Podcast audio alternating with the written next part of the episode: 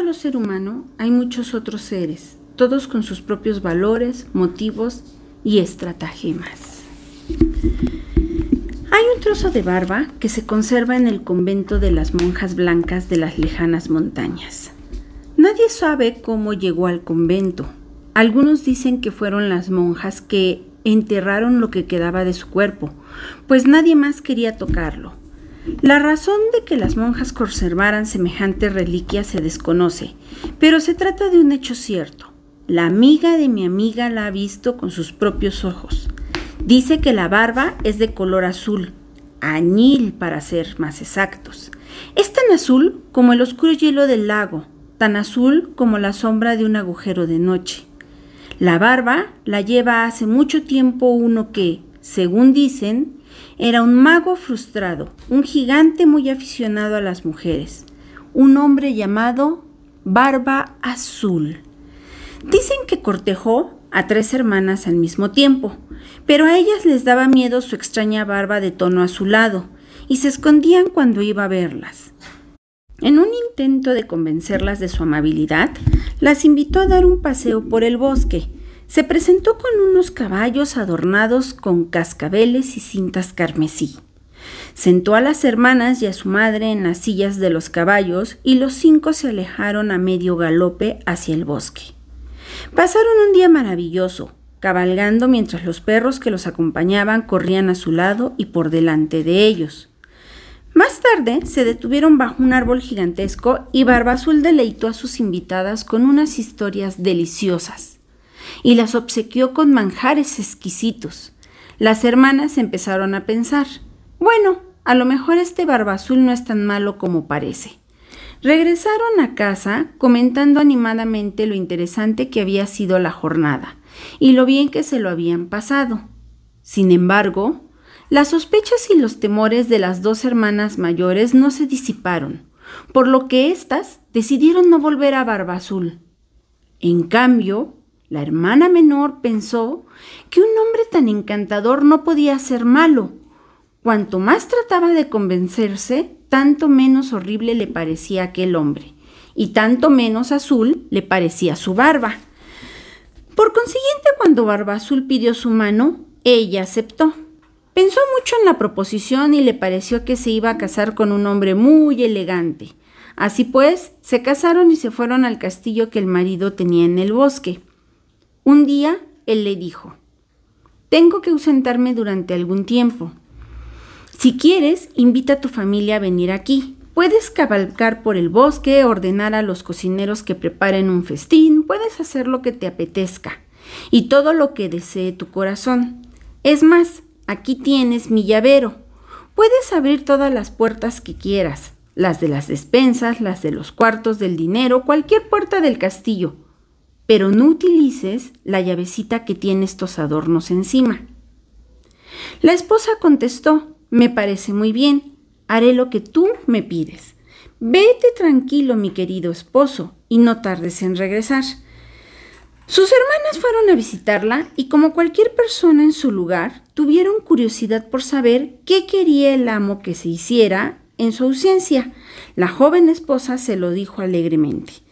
Dice que podemos hacer lo que queramos y entrar en cualquier estancia que deseemos menos en una, pero no sé cuál es.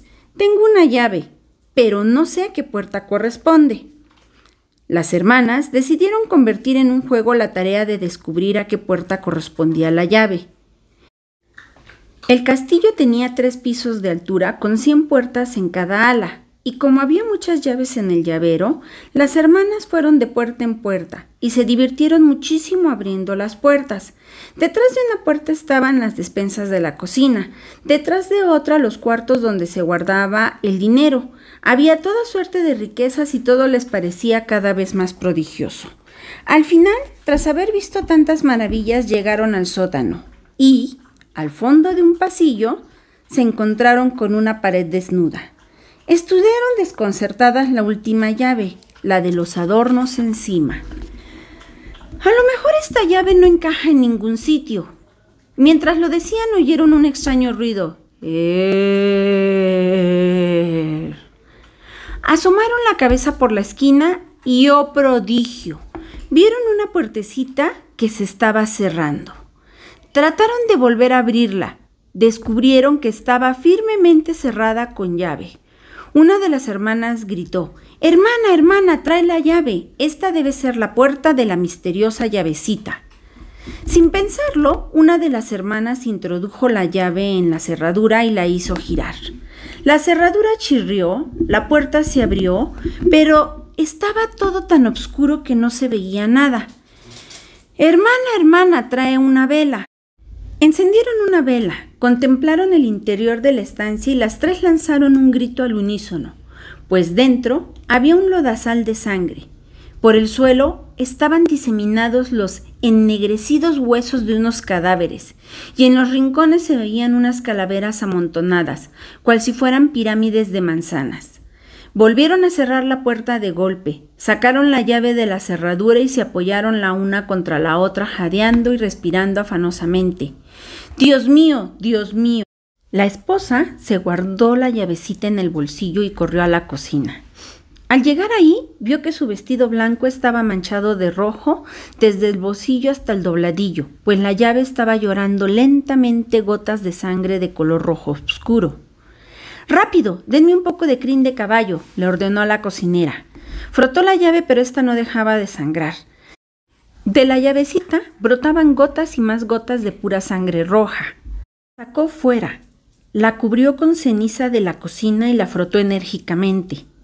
La acercó al calor para chamuscarla, la cubrió con telarañas para restañar la sangre, pero nada podía impedir aquel llanto. ¿Qué voy a hacer? gritó entre sollozos. Ya lo sé. Esconderé la llavecita, la esconderé en el armario de la ropa. Cerraré la puerta. Esto es una pesadilla. Todo se arreglará. Y eso fue lo que hizo. El esposo regresó justo a la mañana siguiente. Entró en el castillo y llamó a la esposa. ¿Y bien? ¿Qué tal ha ido todo en mi ausencia? Ha ido todo muy bien, mi señor. ¿Cómo están mis despensas? preguntó el esposo con voz de trueno. Muy bien, mi señor. ¿Y los cuartos del dinero? rugió el esposo. Los cuartos del dinero están muy bien, mi señor. O sea que todo está bien, ¿no es cierto, esposa mía? Sí, todo está bien. En tal caso, dijo el esposo en voz baja, será mejor que me devuelvas las llaves. Le bastó un solo vistazo para darse cuenta que faltaba una llave. ¿Dónde está la llave más pequeña? La... la... la he perdido. Sí, la he perdido. Salí a pasear a caballo, se me cayó el llavero y debí de perder una llave. ¿Qué hiciste con ella, mujer? No, no, no, no me acuerdo. No me mientas. Dime qué hiciste con la llave. El esposo le acercó una mano al rostro como si quisiera acariciarle la mejilla pero en su lugar la agarró por el cabello. Esposa infiel, gritó, arrojándola al suelo. Has estado en la habitación, ¿verdad? Abrió el armario ropero y vio que de la llavecita colocada en el estante superior había manado sangre roja que manchaba todos los preciosos vestidos de seda que estaban colgados debajo. Pues ahora te toca a ti, señora mía, gritó y llevándola a rastras por el pasillo, bajó con ella al sótano hasta llegar a la terrible puerta. Barbazul se limitó a mirar la puerta con sus fieros ojos y ésta se abrió. Ahí estaban los esqueletos de todas sus anteriores esposas. ¡Ahora! bramó. Pero ella se agarró al marco de la puerta y le suplicó Por favor, te ruego que me permitas serenarme y prepararme para mi muerte. Dame un cuarto de hora antes de quitarme la vida para que pueda quedar en paz con Dios. Muy bien, rezongó el esposo. Te doy un cuarto de hora, pero procura estar preparada. La esposa corrió a su cámara, del piso de arriba, y pidió a sus hermanas que salieran a lo alto de las murallas del castillo. Después se arrodilló para rezar, pero en su lugar llamó a sus hermanas. Hermanas, hermanas, ¿veis venir a nuestros hermanos? No vemos nada en la vasta llanura. A cada rato preguntaba, Hermanas, hermanas, ¿veis venir a nuestros hermanos? Vemos un torbellino, puede que sea una polvareda. Entre tanto, Barbazul ordenó a gritos a su mujer que bajara al sótano para decapitarla. Ella volvió a preguntar, Hermanas, hermanas, ¿veis venir a nuestros hermanos? Barbazul volvió a llamar a gritos a su mujer y empezó a subir ruidosamente los peldaños de piedra. Las hermanas contestaron, Sí, los vemos. Nuestros hermanos están aquí y acaban de entrar en el castillo. Barbazul avanzó por el pasillo en dirección a la cámara de su esposa. Vengo a buscarte, rugió. Sus pisadas eran muy fuertes, tanto que las piedras del pasillo se desprendieron y la arena de la argamasa cayó al suelo. Mientras Barbazul entraba pesadamente en la estancia con las manos extendidas para agarrarla, los hermanos penetraron al galope en el castillo e irrumpieron en la estancia.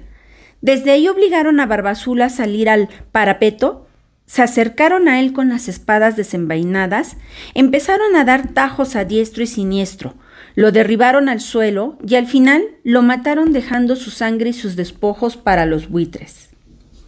Bien, esto es un depredador natural de la psique, pero que existe en la vida real. Hombres y mujeres estamos enfrentados a depredadores que también son hombres o pueden ser mujeres. El desarrollo de una relación con la naturaleza salvaje, nuestra naturaleza salvaje, forma parte esencial de la individualización de los seres humanos. Para ello, un hombre o una mujer tiene que hundirse en la oscuridad, pero sin estar irremediablemente atrapado o capturado, ni morir en el camino de ida o de vuelta. El cuento de Barba Azul gira en torno a ese captor, al hombre o mujer obscuro que habita en la psique de todos nosotros, el depredador innato totalmente. Y es una fuerza específica e incontrovertible que hay que enfrentar y aprenderse de memoria para nunca olvidarlo y estar alerta. Para enfrentar a el depredador natural de la psique es necesario que el ser humano conserve todas sus facultades instintivas. Entre ellas cabe citar la perspicacia, la intuición, la resistencia, la capacidad de amar con tenacidad, la aguda percepción, la previsión, la agudeza auditiva, la capacidad de cantar por los muertos, de sanar intuitivamente y de cuidar de sus propias ojeras creativas. Barba Azul representa un complejo extremadamente recóndito que acecha en el borde de la vida de todos los seres humanos, vigilando y esperando la oportunidad de enfrentarse con nosotros. Gracias por escucharme una vez más. Si te gustó, comenta y comparte. Hasta luego.